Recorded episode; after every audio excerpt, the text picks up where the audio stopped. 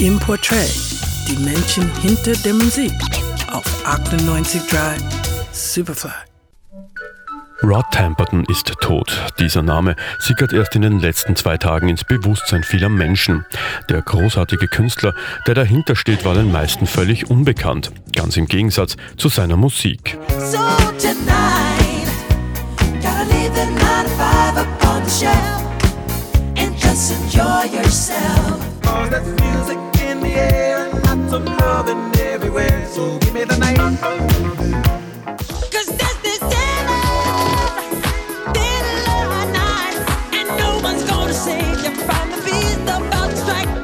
Er war es, der einige der erfolgreichsten Songs des 20. Jahrhunderts geschrieben hat. Selbst hinter der Bühne ist er oft als The Invisible Man bezeichnet worden. Seit seines Lebens ist er im Lichtschatten der Performer, die seine Songs in die Welt hinausgetragen haben, gestanden.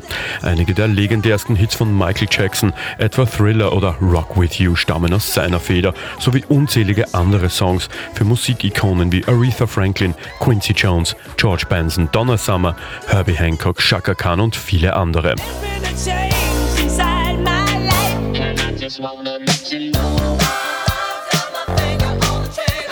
Rodney Lynn Tamperton wurde Ende der 40er Jahre in England geboren, in der kleinen Küstenstadt Cleethorpes. In welchem Jahr genau, darüber sind sich die Medien jedoch kollektiv im Unklaren. Seine frühe Kindheit scheint ihn aber geprägt zu haben. Mein Vater war nicht der Typ, der einem am Abend gute Nachtgeschichten vorgelesen hat. Er hat mir ein Transistorradio direkt auf den Kopfpolster gestellt und ich bin beim Zuhören des Radio Luxemburg eingeschlafen. Ich glaube, das hat einen Einfluss gehabt, erinnerte er sich in einem BBC-Interview.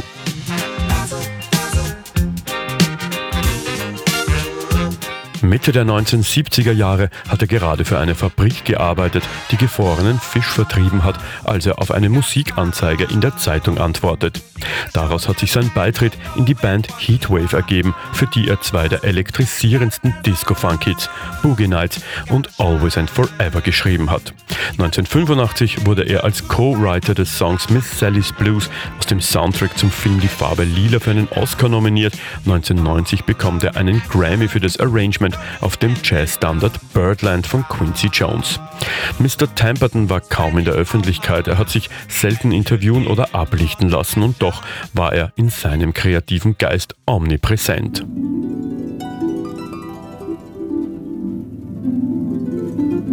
Am 5. Oktober gab sein Öffentlichkeitssprecher bekannt, dass ein aggressives Krebsleiden letzte Woche zu Rod Tampertons Tod geführt hat. Wir sagen Danke für die wunderbare Musik. Gerald Krafnicek, 98.3 Superfly.